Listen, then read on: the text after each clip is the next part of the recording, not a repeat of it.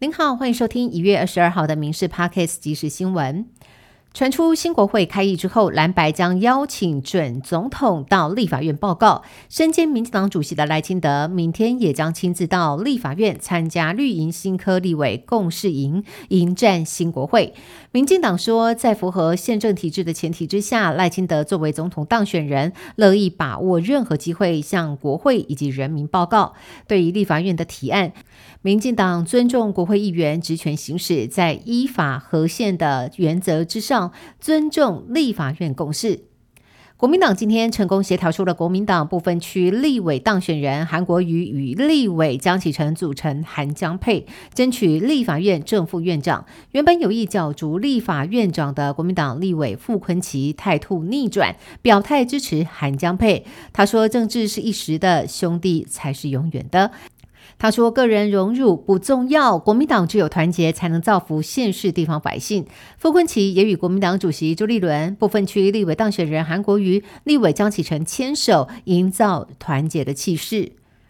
国会关键少数民众党最近频频向蓝绿交政，要求接受四大国会改革诉求，这让民进党立院党团总召柯建明看不下去，痛批民众党八席立委没用，开枪，除非民众党起义来归，否则不会与虎谋皮。更点名黄国昌急于表现，一副私设行堂。黄国昌则是回击柯建明操控立院的时代就要结束了。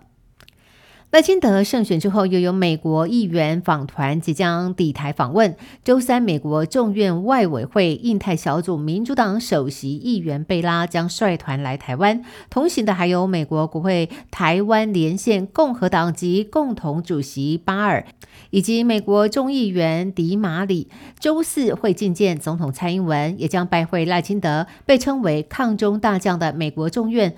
中国共产党战略竞争特别委员会主席盖拉格也将接力访台。学者分析，这代表美国将延续先前的路线，在赖政府上任之后，与台湾依旧保持紧密、坚若磐石的关系。移民署门禁管制出现漏洞。去年有一名男子潜入移民署游荡，甚至闯入了正副署长等高官办公室过夜。对此，移民署澄清与事实不符，说该案是一名疑似喝醉酒的游民在台北市服务站一楼公共区域身心障碍厕所，他将自己反锁在厕所过夜一天。隔天，大楼保全发现，经过调查确认，他都在厕所，没有潜入办公管制区域。事发之后，台北市服务站已经请同仁加强巡视公共区域，下班的时候呢，也会检视公共区域以及厕所，以防止不明人士滞留在服务站内。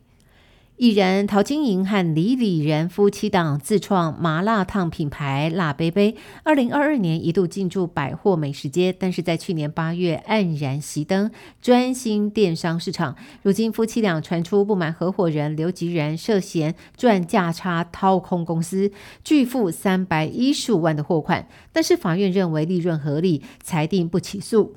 倒是刘吉仁控告辣贝贝偿还三百一十五万货款，法院判两人公司得还钱，公司资产也面临查封。根据气象署预估，今天越晚会越冷，明天到后天的清晨最低温，全台湾都有机会出现十度以下低温。北部阳明山国小也宣布，周二、周三最冷的时刻要放两天低温假。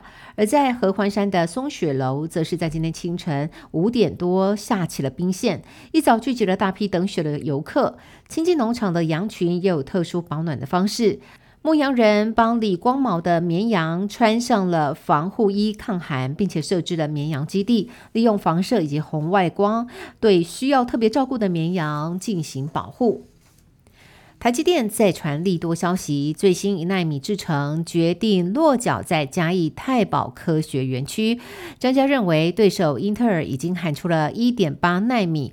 要在二零二五年量产，台积电这个时候布局正好，预估二零二八年量产。嘉义县长翁章良强调，土地、水电无虞。如果台积电真的要到嘉义设厂，会由他来担任召集人，设单一窗口，全力协助。以上新闻由民事新闻部制作，感谢您的收听。更多新闻内容也请上民事新闻官网搜寻。